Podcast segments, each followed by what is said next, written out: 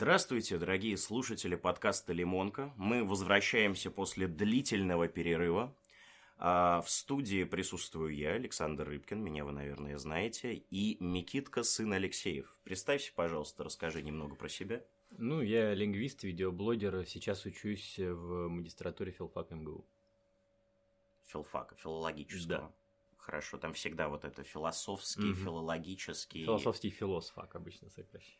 Филос... Филофак, философак. Хорошо, окей.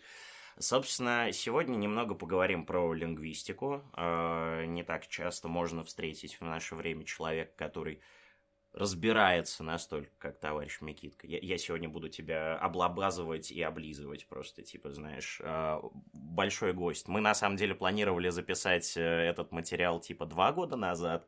Э, Год назад мы окончательно договорились, что он однажды произойдет, и вот, смотрите, как бы, он происходит.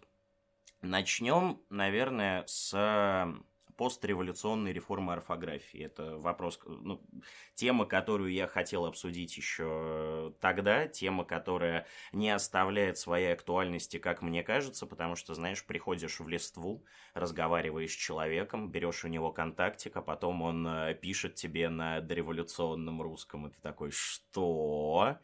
А Как случилась реформа? Расскажи про нее. Ну, впервые э, какие-то предложения по реформированию орфографии в отдельных местах начали высказывать еще разные авторы в XVIII веке. Ну, вот, например, у Тредяковского, ну, который жил в середине XVIII века, был разговор об ортографии, такой текст, и сам он выпускал его, ну, печатал в той орфографии, которую он считал нужным. Ну, нап- например, у него там не было буквы «ща», вместо нее было «СЧ». Вот. У них были свои представления о том, какие должны быть окончания в множественном э, числе прилагательных. Например, там красивые девушки, красивые, я не знаю, парни и красивая, я не знаю, какие-нибудь там произведения. Вот. То есть какие-то отдельные частности обсуждались, в принципе, всегда, потому что это в духе было уже эпохи просвещения, уже тогда было осознанно, что тут есть, ну, допустим, во Франции есть французская академия, она занимается какими-то языковыми вопросами, в том числе правописными, ну и у нас тоже, по идее, нужно бы этим заняться. Но систематически стали обсуждать реформу орфографии как вот проект, который нужно принять только в а, середине XIX века, после крестьянской реформы Александра II, ну и поводом к этому послужили тогдашние общественные настроения, которые заключались в том, что вот, ну да, крестьян мы освободили, но что они теперь будут делать? Им нужно вливаться в нашу городскую культуру, усваивать наш э, образ жизни, получать наши знания, там необходимые для там, такого индустриального общества. И у них была идея, такая, ну, достаточно сомнительная, о том, что э, как раз таки преткновение в народное образование в том, что очень тяжело буквы вот эти как бы выучить, эту орфографию, вот. А, И, соответственно, ну, просто есть такой барьер в виде чего-то вроде как не очень важно, ну, то есть вроде какая разница, как писать, вот, А, но он существенный, и поэтому для того, чтобы народное образование пошло лучше, нужно провести какую-то реформу правописания, которая ее упростит и сделает более доступной для народа. Ну, опять же, я думаю, ты, ну, все, кто слушает, сообразят, что, в принципе, да, вот так, с точки зрения объема правил, реформенерская орфография чуть-чуть-чуть более сложная, чем орфография там постреформенная. Но все равно мы ее сейчас сколько лет изучаем в школе, как бы это существенно, вот. Э, Более того, есть ну, то есть, есть языки, в которых, э, в системах письма которых орфография еще более нерегулярна, чем эм, ну, русская дореформенная. Ну, вот, например, буква Е, которая пишется, на, сейчас на ее месте пишется буква Е, а там она писалась по этимологии примерно там, в 150 корнях, ну, еще есть какое-то количество там имен собственных и так далее. А Вот, для чего? Э, Ну, просто по традиции По писалось. традиции, Да. понятно. Вот. э, Ну, сложно ли это запомнить 150 э, орфограмм? Ну, кто-то скажет, что да. Но теперь вспомним, сколько у нас такого рода орфограмм там в греческой, в греческом правописании, там, я не, не обладаю цифрами точно, но предполагаю, что их более 500. А Во французском то же самое вспоминаем, там очень-очень много разных мелких нюансов, где там надо запомнить э, просто написание и все. В английской орфографии то же самое. Казалось бы, в польской даже, вроде она достаточно простая. Но тем не менее, там тоже есть свои вещи, типа, где мы пишем RZ, а где букву Z с точкой на месте звука Ж. Например, слово река произносится Жека, оно пишется RZEKA, потому что это как бы RZ на месте Р прославянского. Или, например, О э, с палочкой О красковане и О обычное, и, соответственно, У. Допустим, слово там знув, знова, оно пишется, снова, оно пишется через вот это О с палочкой. А какое-нибудь слово, я не знаю, там... Э, зупа, суп, оно пишется через У обычное, вот. И, соответственно, тоже для поляка вот эти все вещи необходимо запоминать точно так же, как для нас. Мы там должны писать ять или е в каком-нибудь слове речь. Вот. И таких случаев тоже там более сотни, там, ну, то есть, и тем не менее, э, это никак не мешает народному образованию ни англичанам, ни французам, ни полякам, ни грекам. Плюс можно вспомнить еще, допустим, китайскую э, систему письма, Мне... которая еще более сложна, а как раз Китай это страна, которая наиболее просто по, по объему работы необходимые, наиболее сложна была работа по массовому образованию. Тем не менее, тоже справить. И, соответственно, вот даже вот этого беглого обзора достаточно понять, что аргумент о том, что для вот, распространения народного образования необходимо было провести реформу по прописанию, абсолютно несостоятелен. Там можно принимать в расчет аргументы лингвистические, я вот с ними-то согласен как раз-таки, но э, проблема в том, что в XIX веке они почти не обсуждались. Угу. Вот. Но а, мне ну, сразу и, в голову да. приходит эсцет немецкая, которая острая С и э, острая С, вернее, там, mm. типа, пишется такой специфической буквой. Ну, бывает, бывает, да, все истории письма, так что какие-то традиционные вещи, может, части обусловленные историей письма конкретно или этимологии и так далее, они ну, в какой-то момент кажутся ну, просто какими-то ненужными какими-то довесками, ну, просто там изучаем, потому что так надо, а вроде как...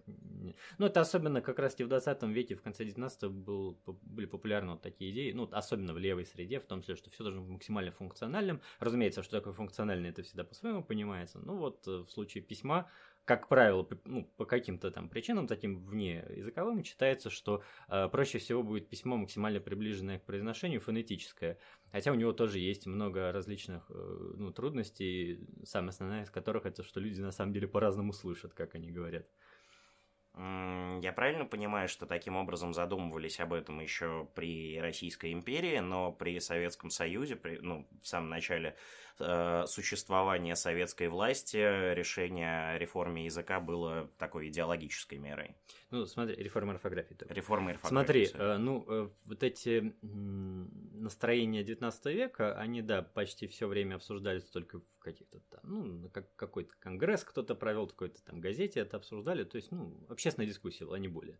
Точно так же, как у нас сейчас кто-то там в интернете обсуждает, вот будет такая-то реформа, там, я не знаю, когда Заменим все англицизмы да. на э, русские народные. Ну, то есть, нет, это вопрос был действительно очень важный для общественного сознания тогда. Ну, я не знаю, с чем можно сравнить. С нашей темой какой-нибудь там борьбы с коррупцией. Ну, то есть, вот реально, вот почти все так или иначе хотя бы этот разговор слышали, может быть, кто-то даже какое-то свое мнение имеет. То есть, сейчас тема реформы орфографии абсолютно маргинальна. То есть, сейчас никто это всерьез не обсуждает, а то, кто вообще этим занимается, это люди все же избранные. А тогда это было действительно тема насущная, потому что она в тогдашней повестке постоянно муссировалась. Вот. И э, когда наступали какие-то критические периоды в истории страны, типа революции 1905 года и так далее, то вот эти все проекты поднимали, там в какой-то момент что-то разрабатывалось, Академия царская какие-то проекты выдавала, но ну, все, не, мог, не могли как бы этим заняться, заняться. И в итоге э, первый проект реформы был официально принят только в мае 2017 года, то есть это уже при временном правительстве. И другое дело, что то для того, чтобы провести реформу прописания в обществе, где уже достаточно много грамотных людей, а, а уже все же к тому времени у нас большинство людей в стране было грамотным, даже с учетом крестьян, да, не все еще, но большинство, вот, то, соответственно, нужны какие-то экстраординарные политические меры, и просто издать какой-то указ это не работает. Ну да, может быть, там в школе перейдут. Но если в школе перейдут, а в других местах не перейдут, это, ну, это растянется на очень много лет. Соответственно, в течение 2017 года реформа достаточно сильно буксовала, то есть большинство людей продолжали читать, ну, читать, читать ладно, это что им дают, продолжали сами писать в дореформинге. А большинство изданий выходили по-прежнему в дореформинге. Вот, и даже сами правительственные какие-то тексты, они ну, могли по-разному, разной орфографии выходить. И серьезно за воплощение этой реформы в жизни взялись только именно большевики, это всякие декреты ноября 18 года, поэтому реформы, обычно говорят, реформы 17-18 годов, это более верно.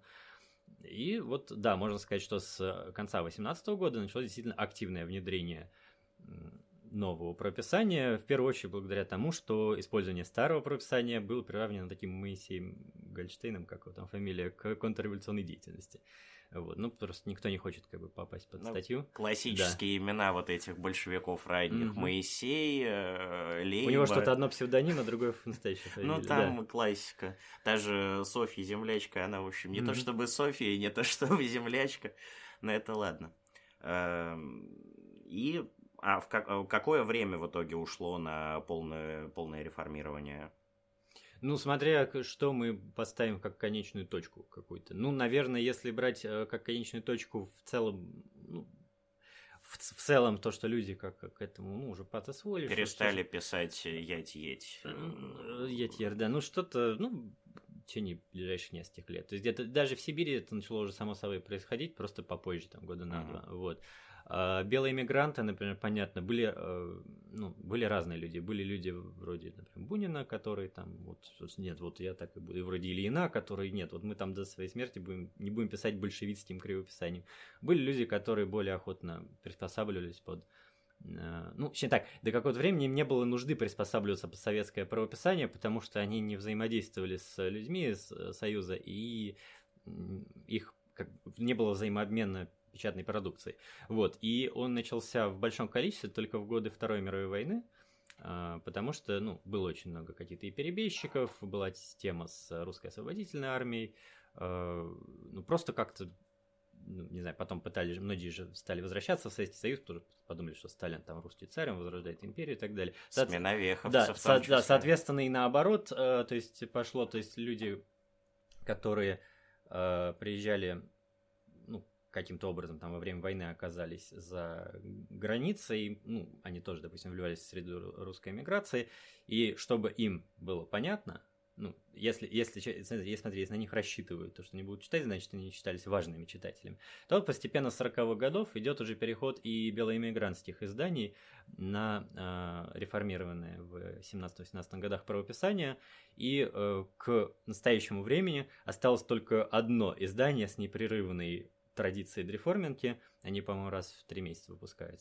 какую-то газету. Это в Нью-Йорке, забыл, как называется, но, в общем, издание при каком-то православном храме. Вот. Я его прям смотрел, можно в интернете найти PDF-ку и так далее. Но с другой стороны, с другой стороны, э, с конца 80-х годов, когда начинается перестройка, гласность, и появляется много каких-то репринтов, э, просто люди, ну, появляется интерес к этой теме, там, наши корни, там, дореволюционные какие-то, у нас э, начинается печать в дреформинге новые уже, новые эпохи. То есть формально разницы никакой, ну, может быть, только в том плане, что, как правило, новые издания, чуть менее грамотные, чем были дореволюционные, просто потому что, ну, до какого-то времени это... И сейчас легко, там, можно урок там какой-то нагуглить, там, правила найти, а тогда это с этим было трудно.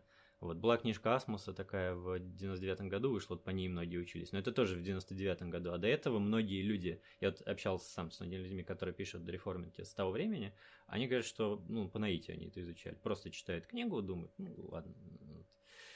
И поэтому сейчас, конечно, изданий в дореформенте достаточно большое количество, и оно все растет. Ну, просто потому что интернет позволяет это делать, и люди вроде меня, они занимаются так косвенно продвижением этой темы. Но стилистически же язык, на котором говорили тогда, когда писали на дореформинке, э, и стилистически современный русский язык очень сильно отличаются. Ну, смотри, теория стиля – это конкретные вещи. Э, Значит, публицистический стиль, что тогда был, что сейчас он... Ну, конечно, он как-то поменялся, но я думаю, что я, что ты, мы не скажем, в чем именно он поменялся без э, большого количества вчитыв- прочитывания текстов и сравнения. Вот. А Ты, я думаю, хочешь мне высказать такую идею, которую очень часто слышно, что, ну, якобы вот дореволюционные тексты того языка, таких тех реалий в дореформенной орфографии это нормально, как бы. а сейчас это вот немножко странно. Вот, но это те, кто так говорит, они исходят из идеи, что между орфографией и языком есть связь э, жесткая, но это не так. Орфография это просто сис- это система э, передачи э, языка одно, ну, однообразным образом из нескольких возможных. Ну вот из слов там можно писать Карова, можно писать Корова. Вот, то есть два варианта, которые носители русского языка при нашей азбуке ну, возможных передачи. Соответственно, орфография говорит, у нас, допустим, морфологический принцип, э, мы, значит, наблюдаем, значит, единообразное написание морфем во всех позициях, поэтому ака не фонетическое явление не должно отражаться, поэтому пишем корова. Это правило орфографии. И они, акту- ну, они актуальны как к языку нашего времени, так и, не знаю, к любому другу, как к языку там 500 лет назад. Вот. То есть э, связь тут только таких культурных ассоциаций. И, соответственно, если мы хотим ее разорвать, нужно, чтобы больше текстов выходило в дореформенной орфографии, но э, после реформенного периода. Ну вот и все. Uh-huh. А, и еще один важный момент, о котором я не сказал, э, касающийся до белой иммиграции. Значит, любые реформы, ну, наверное, любые реформы вообще такая психологическая особенность, но реформа орфографии, в частности, они вызывают людей ощущение, что, ну, блин, ладно, вот раньше у нас были какие-то правила, а сейчас вроде что-то поменялось, значит, можно и дальше что-то менять. То есть падает авторитет э, вот этой письменной традиции, и, соответственно, многие люди начинают свою орфографию изобретать, думая, что все равно сейчас какой-то период становления чего-то нового.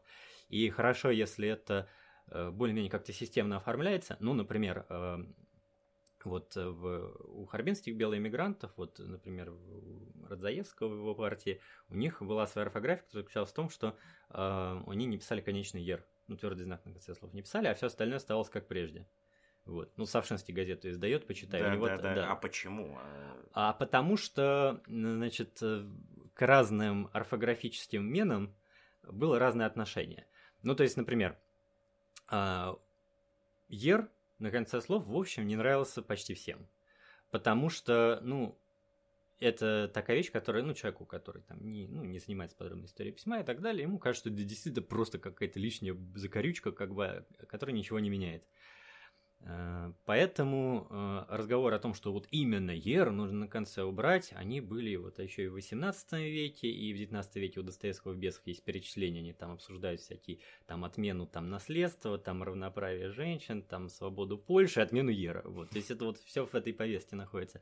Потом, даже в 1905 году был издан, собственно, ну, я не знаю, насколько соблюдался, это, ну, в общем, был какой-то издан указ, что запрещено печатать книги именно бесконечного Ера, то есть, допустим, без яти, наверное, можно печатать. А бесконечную ер нельзя. Ну, потому что сразу видно, это революционная какая-то прокламация. Потому что кто еще будет так писать? И многие вот футуристы, если ты посмотришь на их тексты, их издания, они издавали свои сочинения вроде в обычной реформенте, но тоже без ера.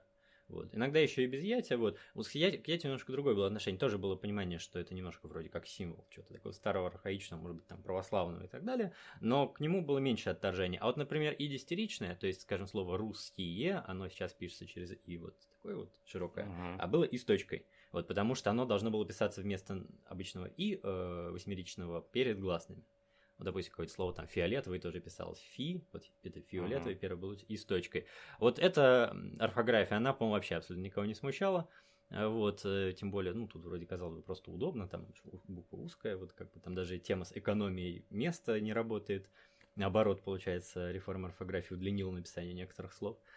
Вот, соответственно, к этой э, орфограмме относились более спокойно. Ну и, соответственно, в зависимости от вот этих каких-то культурных, э, культурно-лингвистических коннотаций, после 1917 года появлялись разные модификации той самой дореформинки. Вот. И в, ну, вот, я говорю, у харбинских белых мигрантов вот они так решили. Кто-то там и ять, например, убирал. Вот. Кто-то, опять же, там, ну, есть много таких моментов, которые почти в э, любых предложениях по орфографии, они так иначе обсуждаются. Например, те же буква «ща», там, например, там, как передавать э, ё или о после шипящих, допустим, слово там пчелы нужно через о или через ё писать. Один из проектов, э, который могли бы даже принять в 2017 году, чуть-чуть более ранее, там на ну, некоторое время, там несколько недель, он предполагал в том числе, да, что мы будем писать типа пчелы через о, а пчела будем писать через е. Но потом от этого отказались, потому что это нарушает морфологический принцип. То есть мы пишем, получается, одну и ту же э, морфему, корень, пчел э, по-разному в зависимости от ударения, а это вроде как не нужно делать. Но с другой стороны, например, в приставках это не сработало. Мы сейчас пишем, допустим, раз ссориться, раз с на конце, но, допустим, не знаю, э, раздобыть просто потому что в одном случае у нас оглушение, раз, а в другом э, звончение. Раз, а по идее, по морфологическому принципу нужно писать раз засориться и раз добыть одинаково. А еще лучше роз ссориться, роз добыть, потому что это раз это церковнославянская орфограмма, и это нужно, по идее, точно так же убрать, как красивые я девушки. Понял. Впечатляюще. Но я пишу э, слово пчелы через нолик. Мне кажется, что это уморительно и забавно. Хорошо. Пойдем дальше. Э, собственно говоря, второй вопрос. Э, я несколько лет назад узнал э, и специально ждал этой беседы, чтобы услышать все, так сказать, э, с академической точки зрения. Следующий интересный факт. После революции, при присоединении всяческой Средней Азии, Казахстана, Киргизии, э, чуть ли не Таджикистана, э, все эти народности не обладали своей собственной письменностью. То есть у них был некий язык, у них э, были некие религиозные традиции, но при этом писать умели только какие-то местные Э, опять же, люди, относящиеся к церкви, к религии, но не население. И советские лингвисты разрабатывали для всех этих народностей систему языков. Угу. Так ли это? В чем сущность? Как так получилось? Ну, смотри, опять же, не языков. Э, ну, точнее так, есть э, тема разработки литературных норм, это отдельная тема, ее лучше прям другим блоком обсуждать. Есть тема с письменностью, это попроще. Э, и тоже не путай э, распространение обра... ну, грамотности в каких-то социальных кругах и наличие самой системы письма.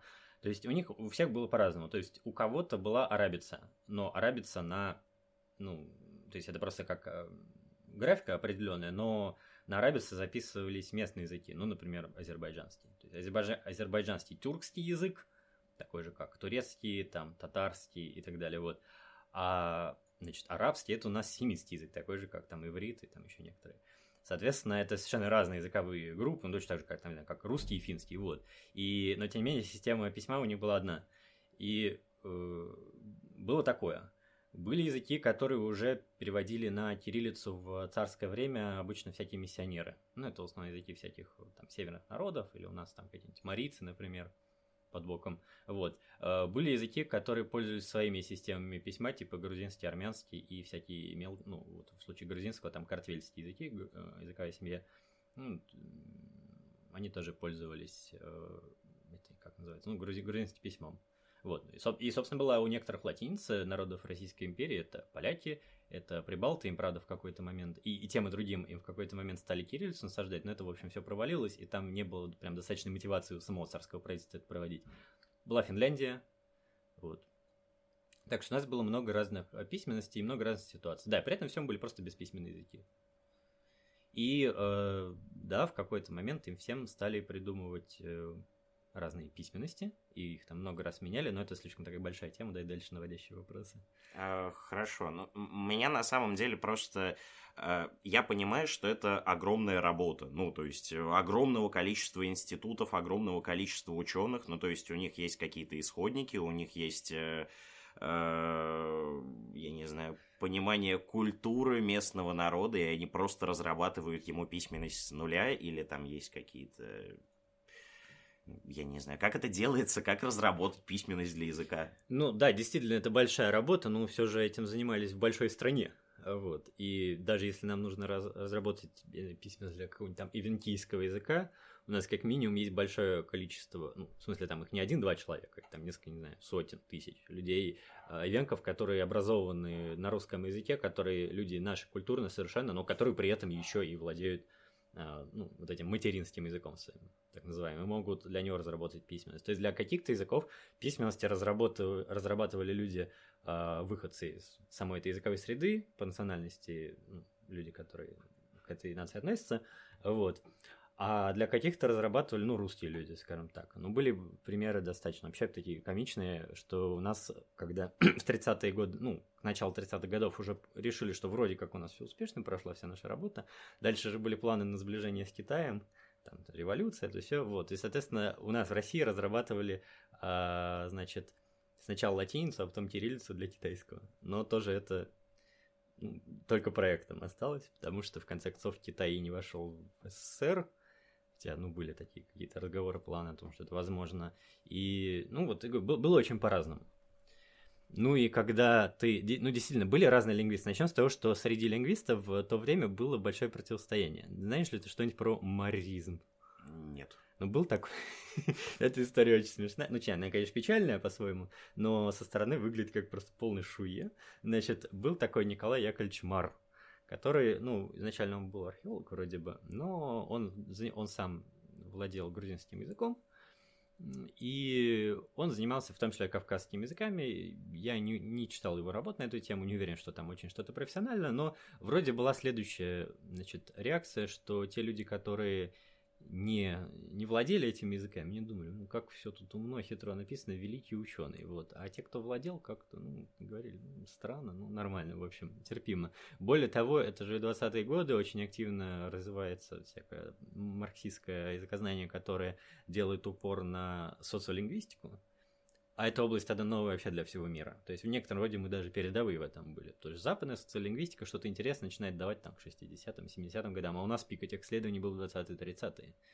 Другое дело, что они были немножко идеологически ангажированы, но любые работы можно читать, пропуская эту идеологическую школу. Не, немножко. Ну, нужно, нужно просто уметь. Я не знаю, у меня, мне лично никогда не возникало трудностей с чтением лингвистических работ вот этого времени. Более того, у них есть свой некий шарм, в первую очередь, вот этого стиля, опять же, такого сталинского. Ну так вот. А, и он э, создал так называемое новое учение о языке. Ну, не будем вдаваться в это, но это лингвофричество, которое там исходит из того, что вот там все слова там происходят из четырех элементов, там у него другая классификация языков, он там э, куда больше делает упор на изменение языка из-за по социальным причинам и так далее. Он там все-все к этому примешивает, там и Рим, как-то шумеры, и наши, разумеется, там. Ну, разумеется, в такой общественной обстановке возникает идея, что тоже сейчас языки необходимо как-то преобразовать, потому что революция преобразовала, преобразовала жизнь, языки тоже. Вот. Но нужно понять, что там просто научная основа, ну, научной основы там не было. Ну, это просто лингвофрик. Ну, как Задорнов уже вещал. Ну, только Задорнов, только который прям целую книгу написал и создал много учеников, и еще и получил государственную поддержку. У нас вся эта чушь котировалась до 50-го года, пока Сталин, ну, типа, сам не написал книгу «Марксизм и вопросы языкознания», где это опроверг. Вот. Но к тому времени уже самого Мара не было в живых, его ученики в основном-то развивали. То есть была вот такая, ну, условно, лженаучная, лингвофрическая ветвь исследователей, которые тоже занимались построением всех тех алфавитов. Это одна струя. Другая струя более классическая, может быть, немножко она такая какая-то авангардная по меркам своего времени, потому что это, они очень многие были структуралистами. Структурализм это такое ну, очень важное направление в лингвистической и вообще в научной мысли 20 века, но оно вот э, стало набирать обороты как раз-таки после книги, ну, там, этих тетрадей Фердинанда де Сассюра, это у нас ну, примерно 1915 год, то есть это прямо перед революцией. Вот. И эти люди все, которые занимались этими э, алфавитами, все они в основном были молодые, ну, какой-нибудь там Поливанов, например, самый известный. Вот, соответственно, люди, которые представляли некоторый авангард науки, э, ну, по своим знаниям, ценностям, но дореволюционные все же, и согласующие с мировым опытом. У них, ну, все же, как у здравых лингвистов, было некоторое понимание, что да, систему письма можно сменить. Язык ты быстро так не сменишь э, по ряду причин, ну, в первую очередь, просто, которые основаны на функционировании языка как какой-то такой материи системы. Вот. А если менять письменность, то письменность тоже ее должны, как у кого-то было, письменность не должна, выбор письменности не должен определяться голосованием. То есть нужно учит, учитывать очень много разных факторов, и, к сожалению, для марксистов, по идее, нужно учитывать такие факторы, как предшествующая традиция, потому что создать что-то абсолютно с нуля, когда у тебя уже есть какое-то количество образованных людей, это почти невозможно. Ну, или это возможно, но это не даст тебе плоды, то есть этим будут заниматься только, опять же, какие-то фрики, или это будут маленькие дети, тоже большой разрыв традиции между родителями грамотными и детьми грамотными. Все это очень сложно. Ну и, в общем, если брать какие-то конкретные э, проекты, в сторону чего это двигалось. Значит, была важна, чуть-чуть совсем скажу про языковую политику вообще, и вернусь к алфавитам.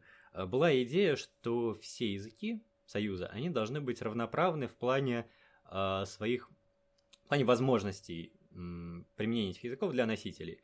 Ну, то есть, условно говоря, если на русском. Русский язык это так называемый полифункциональный литературный язык. То есть на нем можно вообще все, и при этом он кодифицирован. То есть у него есть строгие правила, которые описаны в грамматике справочника. То есть ты на нем можешь и бытовой разговор вести, ты можешь на нем и художественную литературу, и читать, и писать, и научную литературу, и политическую. В общем, обо всем ты можешь и говорить, и писать, и читать, и так далее. И просто книжный рынок есть. Ну, ладно, там социализм, в общем, есть система распределения книг, есть какие-то библиотеки в каждом городе, ты на этом языке можешь найти и так далее.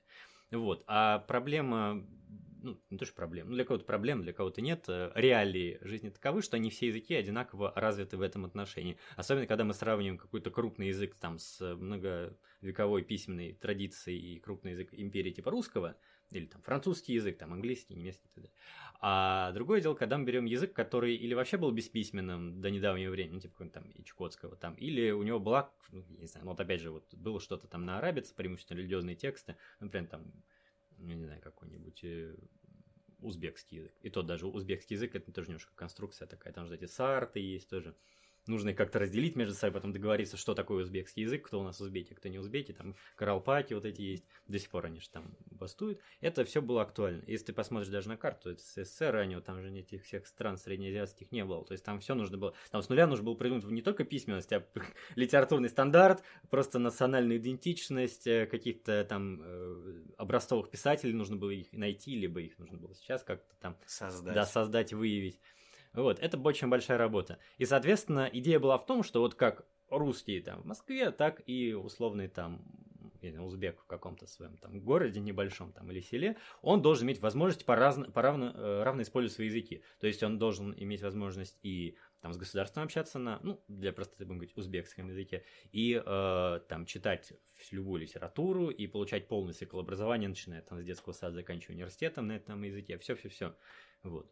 Идея э, это не большевистская идея, она была популярна еще в э, начале 20 века в других кругах. Например, у нас был такой действительно выдающийся лингвист Иван Александрович Будуэнди Куртуне, который даже в тюрьме сидел за то, что активно какие-то такие вот революционные идеи высказывал. То есть он не был леваком, большевиком, но идеи эти были популярны. Вот. Э, о равенстве языков всех в стране. Вот. Но они при большевиках были, было взято на вооружение это и воплощено в жизнь. А, ну, частично воплощено. То есть, насколько, это было возможно. Конечно, в большей части это, конечно, провалилось, и в 30-е годы все это свернули и начали русификацию. Но если совсем коротко. Теперь возвращаемся к, алфави- к алфавитам. Значит, э, разные были варианты. Э, соответственно, есть вариант какой? Есть вариант кириллицы, есть вариант латиница, э, есть вариант какой-то традиционную свою письменность использовать, ну, типа монгольское письмо, там, ну монголы они не в СССР, но, допустим, арабица для тюркских народов – я не знаю, там, грузинское письмо для грузин и каких-то ближайших народов и так далее. Вот. И э, другой вариант это создать полностью какой-то новый алфавит, ну, типа, я не знаю, ну, типа, как для индейцев, вот некоторые создавали там, ну, совсем, совсем все буквы новые. Или вообще, не может, не обязательно там буквенная будет письменность, может, она слоговая будет какая-нибудь. Вот. Ну, от последнего отказались, потому что, ну, это, это, это самый трудозатратный способ как в разработке, так и во внедрении, потому что нельзя ничего систематизировать.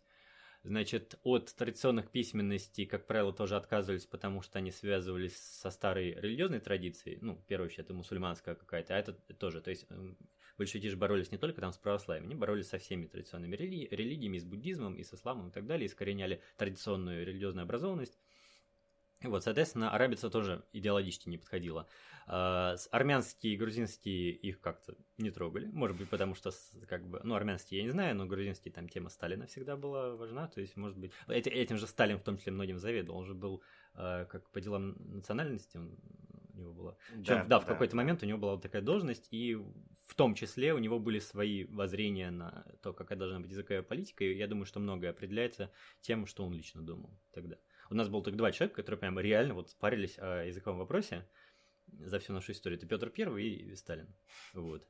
А, ну еще я люблю такой забавный факт приводить. Есть только три правителя мировой истории, которые писали работы по лингвистике. Это значит Клавдий, Цезарь, по-моему, и Сталин. Так вот. А, соответственно, остается вариант кириллица, кириллица или латиница. Тут дилемма. Значит, с одной стороны, кириллица, тоже у нее есть вот этот такой флер царистского угнетения, то есть там цитата прям так и говорится, что вот, мол, ну, это вот нежелательные будут ассоциации с царским гнетом, или кто-то говорит, что это значит пережитки, гре... какие-то греческие пережитки, это создает барьер между народами СССР и там другими народами, где у них тоже скоро мировая революция произойдет и так далее, и э, вроде как Значит, кириллица не очень хороша. Но, с другой стороны, факт в том, что на кириллице русский язык. И русский язык не перевели на латиницу. Был проект и перевода русского на латиницу к 29-30 году. Там Яковлев, такой лингвист был, этим занимался. Но проект этот тоже не, не был реализован. Вот. А латиница вроде как она политически нейтральна, потому что это сближение, опять же, с цивилизованным миром, где, опять же, будет скоро мировая революция, и нам понадобится с ними какое-то там сношение.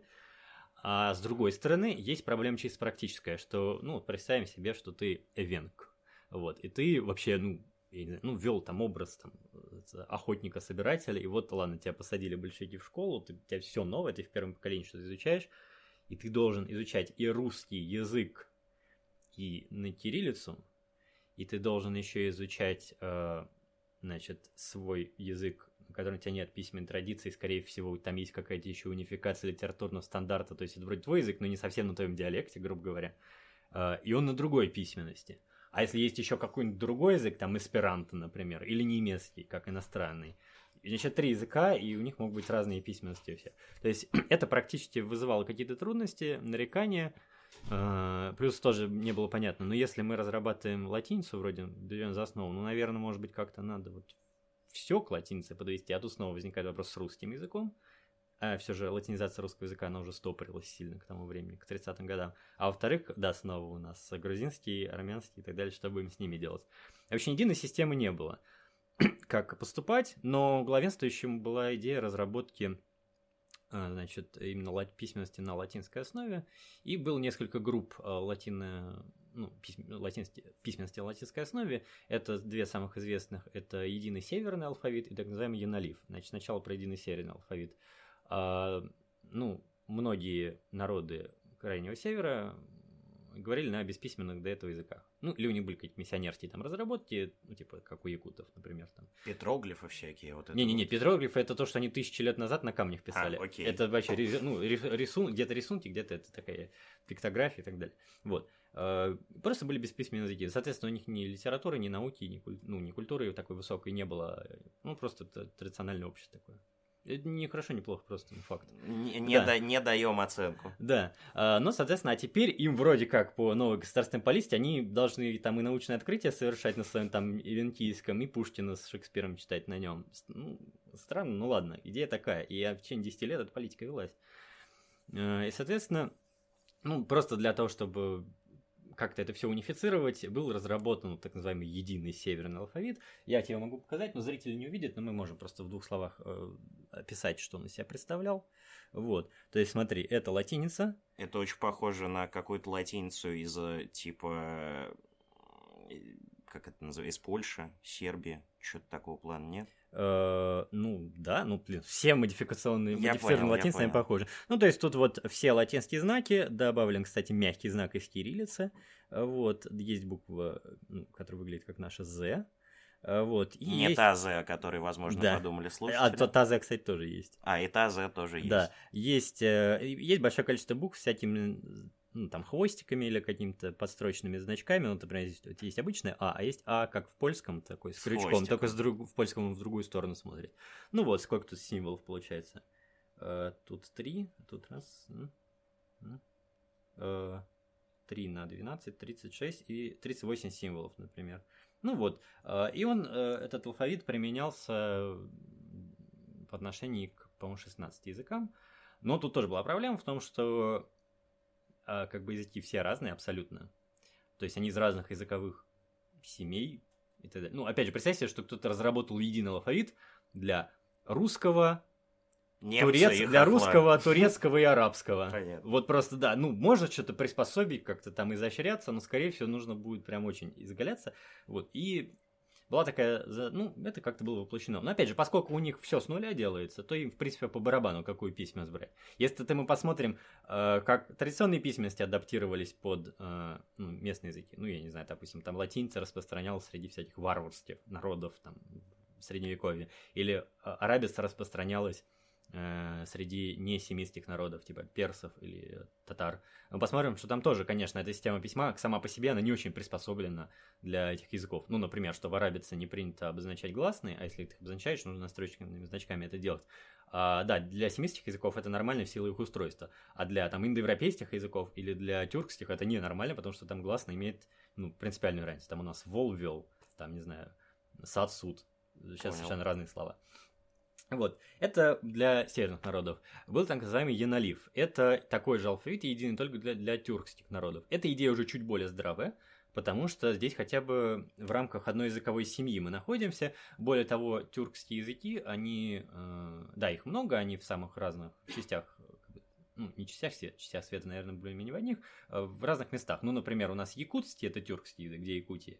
И, э, например, э, турецкий это тюркский язык тоже. Вот. Большое количество народов, но они исторически не так давно разделились, и, соответственно, у них языки не так сильно друг от друга отличаются. Я думаю, что если вдруг нас слушает кто-то носитель туркского языка, они подтвердят, что, скорее всего, у них есть взаимопонимание с какими-то другими. Ну, например, там, азербайджанцы понимают турецкий, там, или, я не знаю, там, киргизы там, понимают узбекский и так далее. Э, вот. То есть у них язы... взаимопонятность языков, ну, примерно на уровне современных германских, наверное, может быть, современных романских. Диалектов, соответственно. Не, не, нет, нет, просто язык. Ну, а, германский, то, то есть, носитель, из группы, носители из разных группы. тюркских языков, они понимают друг друга примерно так же, как, я не знаю, там, ну, как швед, э, там, голландца. Ну да, нужно, нужно учить этот язык, да, но тем не менее, все равно он очень похож. Ну и идея единого алфавита, она более-менее здрава, потому что можно, по идее, разработать такую орфографию, которая будет, орфография и письменный алфавит, которые действительно будут одинаково использоваться, просто по-разному читаться. Ну, я не знаю. Ну, вот если привести пример, аналогия для, для слушателей для русского языка, э, можно, скажем, вот я уже привел пример, потому что у нас есть по-русски река, по-польски жека. И у них э, вот это слово «жека», оно исторически, вот это «ж», оно исторически из, собственно, «ре» мягкого. Соответственно, ты можешь просто придумать такую орфографию, где будет одинаково писаться. Допустим, э, не знаю, «река» и, я не знаю, там, э, слово там «рок», они могут писаться одинаково. Но только мы будем произносить как «река» и «рок», а поляки будут произносить как «жека», «рук», потому что, ну, просто потому, как эти слова выглядят, в этой орфографии понятно, что они должны читаться именно так. Соответственно, у нас «ре» перед смягчающей гласной, это у нас будет «ж», там «о» в закрытом слоге, это будет «у». Ну, или можно какой-то значок придумать, который не сильно будет менять внешний вид слова, по крайней мере. То есть, это уже идея была более здравая, и в первую очередь она появилась под влиянием того, что в Турции перешли с арабицы на латиницу, и, ну, успешно, то есть у них это все хорошо пошло, и, соответственно, подумали, что для языков Советского Союза можно делать так же. Вот. Ну, и опять же, вспоминаем тех самых маристов, были шизы, которые предлагали вот такой алфавит внедрять. А, он называется... Сейчас, где его заскрин? Он называется аналитический абхазский, он не обязательно для абхазского языка должен применяться, называется абхазский аналитический алфавит. Ну, как понимаешь, это просто с ума сойти можно. Сколько тут символов? Ну, судя по всему, примерно 80. Здесь есть типа 6 версий одной и той же буквы Q, а, где с разных сторон к ней добавляются кружочки, точечки и хвостики. Да. Это тупо. Ну да, просто на Кавказе есть такие языки, в которых, да, очень много фонем. Ну там раза в два больше, чем в русском языке. Как правило, да, они все, ну, допустим, у них там есть какой-нибудь, там, я не знаю, у нас, допустим, к, а у них есть к, ти, к, э, какой-нибудь о, что-нибудь такое. Вот, я не умею эти звуки приносить. Ну, вот, к, э, вроде не получается. Да, они, как правило, все из какого-то одного источника происходят исторически. Вот, но, тем не менее, это разные звуки, разные фонемы. Ну, и, соответственно, можно придумать такую орфографию, при которой как-то это будет по-другому помечаться, без модификации новых букв. Ну, например, может быть, кто-то и видел, э, ну, что там, в Кавказ какие-то пишут э, что-то в интернете, у них, допустим, сочетание к твердый знак А. Угу. То есть вот это особый какой-то гласный. Или, допустим, пишут единичку. Типа Аллах с единичкой. Это то же самое. То есть мы, ну, то есть, наверное, единичка это заменяет какой-то у них знак. У них есть знак, который выглядит просто как палочка такая. Да, окей. да. Вот. Они, поскольку кириллица в русской раскладке его нету, то ну, вот они пишут так. Э, а можно, а можно вот как Мар предлагал вот на основе каких-то ну, своих делать, фонетических типа, изысканий, символ, может делать один символ с десятью модификациями разных там точечек, закорючечек вокруг этой буквы. Ну, разумеется, это, это не было принято, потому что ну, как бы здравые люди покрутили виска. Вы думаете, что это будет работать? Нет, конечно. Вот. Ну, так что была такая система, э, большинство языков просто разрабатывали разного рода латиницы. Они или встраивались вот эти более крупные латиницы, типа Инолив, э, Единый Северный, или они были совершенно самостоятельные. Э, вот. Э, а в 30-е годы все это свернули. Ну, понятно, и пошла русификация. Да, и просто всех перевели в какой-то момент на кириллицу, mm. и в итоге в позднем СССР э, были только два языка э, на латинице, это не три, это латышский, литовский, эстонский. Что в да. целом ожидаемо. Слушай, а тут возникает другой вопрос. А, было множество проектов общих языков. Ты упомянул уже эсперанто, mm-hmm. был еще какой-то общеславянский, по-моему. А, про... Ну, есть междуславянский сейчас, есть всякие его предшественники, но, по-моему, тогда общеславянского не было. Но я вот говорю про какой-то проект, там, типа, из 20 века, возможно, из конца mm-hmm. 19 Эти проекты к этому моменту считаются провалившимися, правильно? Ну да, ну смотря что считать успехом. Ну, опять же. Что у него носителей больше, чем 50 тысяч ёбнутых, которые изучают это там типа на вечерних курсах. Ну, нет, тогда эсперанто, наверное, успешный язык, потому что на эсперанто, внимание, есть количество людей, которые говорят на нем на родном. Там разные оценки, я не буду называть какие-то... Где они цифры. живут? По, по всему миру. Окей. Вот. А, ну, по-моему, есть какие-то страны, где их больше, где их меньше. Вот, по-моему, в Южной Америке как-то любят эту тему. Вот. Но суть в том, что носителей, носителей в прямом смысле, вот, те, кто с детства говорит на этом языке, эсперанто больше, чем носители большинства языков мира. Просто количество. Ну, потому что их там, ну, несколько тысяч, ну, допустим. А, ну я да. понял, типа уже больше, чем какого-нибудь ирландского, на которого 5 тысяч не, носителей. Ну, я, я понял. Ирландский побольше, наверное. Ну, в общем, э, в некотором роде это значит, что успех какой-то. Есть же просто языки, которые кто-то разработал, кто-то поизучал, и все забыли вообще. То есть сейчас это просто история. Вот. А есть те, которые до сих пор живут, то есть аспиранты уже вот 150 лет. Я просто к тому, что это же накладывается на эту идею о глобализации, об, об обобществлении типа культуры человечества, особенно типа на коммунистическую идеологию. А, и тем не менее мир пришел к тому, что как международный язык мы используем английский, при том, что в английском есть невероятное количество пережитков, каких-то культурных элементов, э, устойчивых выражений тех же, а, ну, ну и, наверное, он сложнее, чем аспиранта. Э, ну, с точки зрения объема информации, которую нужно освоить, чтобы овладеть этой системой, конечно, да, эсперанто он нарочно сделан, чтобы им было просто овладеть людям, ну, носителям разных языков. Я так понимаю, что Замингов, конечно, рассчитывал в первую очередь на европейцев, но, наверное, я, ну, я думаю, что, условно говоря, изучить эсперанто для какого-нибудь китайца, это, наверное, для него попроще, чем изучить, допустим, даже тот же английский. Так вот, э, насчет эсперанто в СССР не специалист по этой теме, но из всего, что я читал, слышал, есть ощущение, что какого-то единого там мнения-то и не было, что с этим эсперанто делать. С одной стороны, да, действительно, его очень поддерживали, были там и радио, ну, подумай, насколько это дорогая вещь, хитрая, как бы, но уже были все равно с самого начала СССР были радио на эсперанто, были какие-то газеты, очень были популярны кружки эсперантистов, э, вот, э, интересная просто зарисовочка рассказываю, я в шестнадцатом году познакомился с одной девушкой, и она говорит, ну, я говорю, ну, я лингвист, там, то все. Она говорит, о, ты можешь мне там помочь с этим? Я говорю, ну, давай посмотрим, что.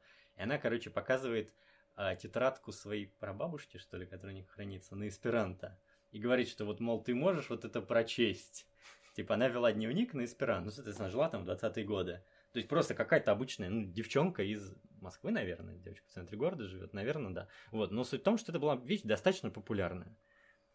Ну, я так понимаю, что количество людей, которые изучали эсперанто тогда, оно сопоставимо с тем, кто сейчас изучает, не знаю, французский там или испанский, может быть. Ну, то есть прям много. И это продвигалось. Но, с другой стороны, что ждет в будущем, этот проект э, нет ясности, по крайней мере, у меня. Может, я не, недостаточно много читал на эту тему. Но вроде как логика следующая. Вот, например, есть такой лингвист э, Алпатов, который написал очень хорошую книгу «150 языков и политика». Вот я сейчас рассказываю, кстати, многие вещи оттуда беру. В том числе там про эсперанто сказано следующее. Значит, когда а, значит, вот это была идея, что должно быть равноправие языков, все языки должны быть подтянуты до одного уровня развития, вот в литературном таком социальном плане, скорее всего, а, тогда цель была простая, чтобы а, через образование на родном языке было проще внедрять э, коммунистическую идеологию. Потому что понятно, что, во-первых, вообще почти всегда это и сейчас работает, что любое образование это одновременно индоктринация в какую-то определенную идеологию, систему ценностей, религию и так далее. Неважно, это там э, христианство, там коммунизм или либерализм. То есть образование часто в эти как бы шкуры одевается. Вот. А, ну и, соответственно, если это происходит на твоем родном языке, если это преподают люди ну, с твоего, грубо говоря, там, народа, это проще воспринимается, чем когда это кто-то чужой тебе приносит на иностранном языке, тебе преподают и так далее. Чем это отличается от этого царистского угнетения и насаждения православия? То есть сейчас же русский миссионер приходит и начинает... И то, миссионеры разрабатывали алфавиты и пытались общаться с местными на местных языках, но, конечно, не всегда. То есть часто проповедь э, все же э, ну, проповедь, ладно, как бы как минимум чтение священного текста, если он предполагалось вообще. Просто православие не очень предполагается, ну, например, там, в протестантизме это очень важно. А все равно в итоге все читают на, ну, допустим, на английском. То есть какие-нибудь аборигены там в Австралии, они, в общем, не читают Библию на своих языках, они все читают на английском, ну просто потому что, блин. да, да, ладно. А, То есть вроде как изначально э, эсперанто в этой схеме не стоял. А дальше, дальше не очень понятно, что. То есть, кто есть мнение, что предполагалось как раз-таки всех до одного уровня подтянуть, а потом всех, опять же, чтобы все с разных, равных позиций стартовали, всем переходить на эсперанто. Почему? Потому что дальше будет мировая революция, она нужно сближаться с пролетариатом Запада, там, с немецким, с французским и так далее, которые тоже будут говорить с нами на эсперанто, у них же тоже все это изучалось. Там, ну, у них не было государства, которое поддерживало это. Вот, но там там, Баварская республика была. Тогда какие, Советская Баварская какие-то, какие-то попытки построить социализм были, и, конечно, эсперантистов тоже было много на Западе. Вот. Это одно мнение, что планировали так сделать. Другое мнение, что все же эсперанто предполагался как просто некий вспомогательный язык, ну, точно так же, как, я не знаю, ну, нам не с чем сравнить, как бы. То есть у нас сейчас английский куда больше Э, ну, большую роль в жизни даже русского человека играет, чем мог бы быть эсперанто в этом проекте. То есть просто предполагал, что вот будет какая-то важная информация на нем напечатана, там, международная, и вот должны быть люди, которые будут просто уметь ее читать и как-то распространять здесь. Вот. Ну, это странно. То есть возникает вопрос, а почему именно эсперанто? Ну, скорее всего, просто из практических соображений проще действительно перейти на какой-то э, международный язык, Э, после Второй мировой войны этим языком однозначно стал английский. Но другое дело, что после Второй мировой войны уже идея всемирной революции была свернута, как и интернационал распущен. Вот. И, э, и другая была проблема в том, что эсперанто это язык без своей как раз культурной подоплеки. То есть э, для большевиков казалось, что это хорошо. Но на деле так не работает. То есть люди, когда учат какой-то язык, ну, изучением энтузиастов, они его учат всегда ради какой-то среды, ситуации, литературы, какого-то корпуса важных. Где да, его применять? Короче. Да, памятников, где то есть, за этим должно что-то стоять. У эсперанто с этим было туго. То есть, да, пытались создать на нем какую-то литературу, пытались тоже на нем какие-то делать, ну, те же газеты и так далее, но сразу возникает вопрос, насколько это интересно было. Как правило, если тебе нужно что-то заведомо создать под конкретную задачу, ну, там, не знаю, у тебя нет, э, э, не знаю, там, литературы на узбекском языке, ну, давайте нам сочиним ее сейчас, и еще она будет идеологически правильная, там про пролетариат узбекский будет, про то, как кого-то угнетали там при царе.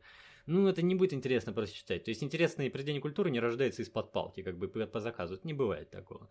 Это первый момент. А второй момент, что, э, ну, даже если действительно какая-то важная, допустим, политинформация приходит там из-за границы, какой-то журнал на эсперанто. А, вот. Э, это точно нельзя почитать на другом языке. Ладно, даже если это точно нельзя почитать на другом, может быть, кто-то сделает перевод на русский, а все дальше почитают, то есть... А может, просто не стоит да. читать? Ну, в общем, э, все идея внедрения какого-то чуда языка, который будет максимально удобен под там, силу своего устройства, она всегда проваливается просто потому, что вот, ну, вот эти два момента. Почти все вещи можно... И, собственно, сейчас с малыми языками та же проблема. То есть э, недостаточно просто, допустим, ну, возьмем какой-то язык там, марийский. Ну, язык, в общем, хорошо достаточно сохранный по меркам мира всего. Но, тем не менее, опять что количество носителей его сокращается, и большинство людей переходят на русский просто и в своих семьях и так далее. Вот. Э, недоста... чтобы он жил там в течение многих-многих веков, недостаточно просто его преподавать в школе, например. Недостаточно просто проводить какой-нибудь там день культуры, где будут мероприятия на этом языке. Должна быть своя среда и уникальный контент. Среда минимум – это семья, э, а желательно также еще какое-то сообщество, какие-нибудь друзья, какие-то люди по интересам, клуб какой-то, может быть. Ну, блин, все равно звучит как клуб смешно. Вот, ну, не знаю, допустим, должна быть какая-нибудь определенная страта людей, которые их должно быть много, и должны быть интересны, которые будут действительно говорить на этом языке. А, вот. А, и должен быть уникальный контент. С этим еще сложнее, потому что переводы сразу эту тему зарубают. То есть, ну, должен быть какой-то, ну, я не знаю, интересный там блогер, писатель, подкастер, я не знаю, телеграм-канал какой-то, и не, не один, желательно их много должно быть, которые будут пилить уникальный контент на этом языке, и его еще и никто не будет переводить на русский, например. Это все достаточно сложно. Это возможно только когда вот обороты начинают увеличиваться. Иногда это с этим получается справиться. Ну, например, э, в Англии, э, в Великобритании допустим, положение валийского языка, оно куда лучше, чем положение ирландского. Просто то, что у них по-другому вот это сработало как-то более удачно. Ну, у нас сейчас, в принципе, я так понимаю, что какой-нибудь якутский язык себя в целом хорошо чувствует. То есть, во-первых, много якутов, которые, ну, сильно много, которые на этом языке постоянно разговаривают. У них свое кино там снимается, интересно, да, что-то доходит время от времени, они там всякие приложения разрабатывают на этом языке. У них хорошо, а вот у некоторых других языков, ну, потому что там на найском, например. Ну, как все плохо. У них пока голосовые сообщения не появились в мессенджерах, у них вообще сетевого общения, считай, не существовало. То, что писать на этом языке как-то странно, долго, неудобно, проще по-русски. Вот только когда появились Voice, они перешли на, ну, здесь на общение на этом языке А между раскладки собой. существуют? Нет, раскладка, конечно, существует. Раскладка любой такой человек с мозгами может сделать за там, 20-30 минут. У меня у самого на компьютере есть куча раскладок, которые я сам сделал. Это, это сделается в базовом приложении Windows, например. Вот. То есть должна, опять же, быть среда и уникальный контент. И вот как раз таки в случае эсперанто с этим было достаточно туго. Мгм. Все это сли- слишком делалось как-то из-под палки, а те, кто делали это не из-под палки, они не очень понимали, как это, ну, реально, не как это должно работать в их плане, а как это, в принципе, возможно на мировом Мгм. опыте. Поэтому у всех э, искусственных языков у них вот эта проблема есть, что э, ну, это должен быть какой-то сверхсильный мотиватор внешний, не языковой, который заставит людей этой, этим инструментом воспользоваться. Мгм. Вот. А если его нет, то есть я, в принципе, да кроме иврита, который, ну, как известно, типа возрожденный язык, то есть действительно сначала он был только языком письменной традиции, ну, вроде кто-то на нем умел говорить, но это тоже как, священ, как священнослужитель, то есть это как на церковном славянском говорить. То есть такие люди действительно когда существовали, там в 17 веке особенно, но в целом это изыск, редкость э, вот, для любителей. Вот. Но этот язык был, соответственно, пере... Ну, литературная норма была созд- создана, как-то чуть-чуть переработана в конце 19 века, а В 20 веке уже было количество людей, которые на этом языке начали говорить, потому что их умные родители стали с детьми говорить на этом языке. У них идея была возродим иврит. А, И целое государство появилось. Сейчас сколько там у иврита носителей? Несколько миллионов, наверное. Вот, и успешный, то есть язык развивается точно так же, как все остальные языки мира, то есть с ним все отлично. Но здесь все это сработало по одной простой причине – идея сионизма. Если бы не было этой идеи сионизма, просто кто-то говорил, а, знаете, было бы интересно там, возродить вот. А да, ну, точно так же вот есть же идея возрождения прусского языка, скажем. Вроде есть 50 человек, которые на нем действительно вот говорят в мире. А, Но, ну, видимо, перспектив этого никаких, потому что нет никакого рассеянного по миру многочисленного прусского народа, который считает себя как бы ущемленным, пострадавшим, и у которого в есть вели- Первой мировой. и у примерно. которого ви- есть великая миссия, значит, соединиться, потому что они там богоизбранный народ и так далее, и так далее. Нет политической какой-то партии пруссов и так далее. Поэтому очевидно, что проект возрождения прусского языка обречен быть такой субкультурной игрой, а иврит это реально рабочая тема. А С искусственными языками то же самое. То есть социалистическая идея это была очень мощная. Очень мощный внешний мотиватор, но даже он оказался недостаточно сильным для того, чтобы это все сработало. Понял. Впечатляюще.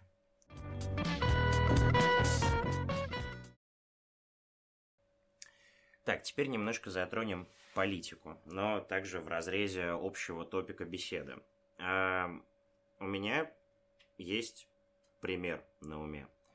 А, Как мы знаем, на протяжении э, половины 20 века Германия была разделена на две отдельных страны. Федеративная Республика Германия и Германская Демократическая Республика. И за это время, что в одной, что в другой, появились а, две разных формы немецкого языка. Учитывая, что в немецком и так, это, так и так дробление за счет разного, разных диалектов, а, эти две формы ну, отличались друг от друга во многом за счет заимствований внешних. Но, соответственно, в ГДР они практически все были из э, либо из классического Hochdeutsch, либо из э, русского языка, а в э, ФРГ они были из английского, и, ну, учитывая, что они были ближе к Западу. Идеологически и географически и вообще. Э, И таким образом, ну, там базовый пример, это, например, э, магазин. То есть в обычном немецком это Зупамакт, а в ГДРовском английском это был Die Kaufhalle. Ну, буквально типа торговый зал. Вот. Эм, Это, получается, произошло, ну, буквально за 40 лет, ну, которые эти страны существовали. Насколько в современности ну, вообще реально представить э, полное замещение языка э, культуры языка за счет политических внешних условий, за счет внешнего влияния. Думаю, нулевая вероятность этого. Да? Да. То есть э, в Украине продолжит существовать мова. Но если всех-всех-всех-всех загнать в какой-то гулаг, а Не-не-не, мы пусть- так делать не пускать их в интернет ни в коем случае не подключать, ограничить общение с внешним миром и, я не знаю, по какому-нибудь пятачку, как там, Моисей водить их 40 лет, ну, может быть, что-то и, что-то и получится. Вот. Ну, конечно, нет. Ну, в первую очередь, потому что чем больше внешних связей, ну, интернет это сейчас огромная внешняя связь, тем, соответственно, э, ну, проще поддерживать связь с чем-то другим и, соответственно, сохранять и, и делать язык более единым, и сохранять единство языка в случае какого-то, допустим, политического разделения. Ну, то есть я думаю, что если бы представить себе, что если бы сейчас две Германии разделились, точно так же. Ну, ладно, возьмем другой пример. Две Польши бы у нас было, допустим, какая-то Польша, Ой, хорошо Польша, бы было. Польша русская и Польша подзападная. Ну да, пошла бы тоже какая-то, какие-то термины, может быть, там попали политические слова, может быть, какие-то мелкие обиходные бы появились там в одной стране свои, а в другой другие. Но просто если бы у всех был выход в интернет, даже с VPN, неважно, ну, все равно обмен банально там мемами бы все равно происходил, и абсолютно все там новые, допустим, жаргонные слова, какие-то новые политические реалии, они бы были так или иначе знакомы людям из разных стран взаимно. Но сейчас это почти невозможно так делать, как было даже еще в 20 веке. Но и здесь напрашивается также вопрос, который мы слегка-слегка затронули в самом начале по поводу попыток э, запретить э, заимствованные слова. Все эти идеи также обречены. Ну, конечно, то есть, условно, Твиттер не будет заменен на щебетальник э, и все такое. Да, вот это, это такая тема, пупуризм называется. Она была обречена, не то, не то сейчас обречена, она еще в 18 веке была обречена. Ну, просто потому что, а, ну, скорее всего, на самом деле, мне кажется, ключевая проблема всех этих пуристов в том, что, как правило, это невежды. То есть это люди, которые не понимают в языкознании, а даже если привлекли какого-то еще какой-то институт русского языка, получили какой-то грант, разработаем. Значит, э, то ли люди не знают, как это воплотить качественно, то ли ну, просто у них нет таких инструментов. Э, не будем брать современную ситуацию, где действительно это почти нулевая возможность как-то влиять на язык. Ну, возьмем, допустим, тема, представьте, что в конце 19 века решили бы вот внедрять какие-то новые слова там вместо за, заимствований. Ну, для этого, во-первых, нужно, чтобы нужно каким-то образом, во-первых, заставить, так, ну, ладно, в школу можно внедрить, там, учебник написал, преподают по учебнику. Дальше э, нужны тексты, которые будут содержать в себе эти слова, иначе это будет просто пассивная какая-то мертвая лексика. Ты изучил в школе, а дальше все. Нет. Вот. Соответственно, это, если это тексты, это тоже, допустим, литература должна быть. Если мы хотим, чтобы какие-то писатели использовали наше слово в литературе, то снова начинается эта тема, что из-под палки будет полная ерунда, никто не будет читать. А чтобы это вошло в действительно достойную и читаемую литературу и публицистику, оно должно обладать какими-то внутренними достоинствами. То есть у людей прям должна быть тяга сама, без какого-либо усилия государства, к тому, чтобы вместо одного слова использовать другое как правило, если э, слово не, ну, не представляет собой какую-то емкую, меткую и короткую, скорее всего, находку, э, то этого не произойдет.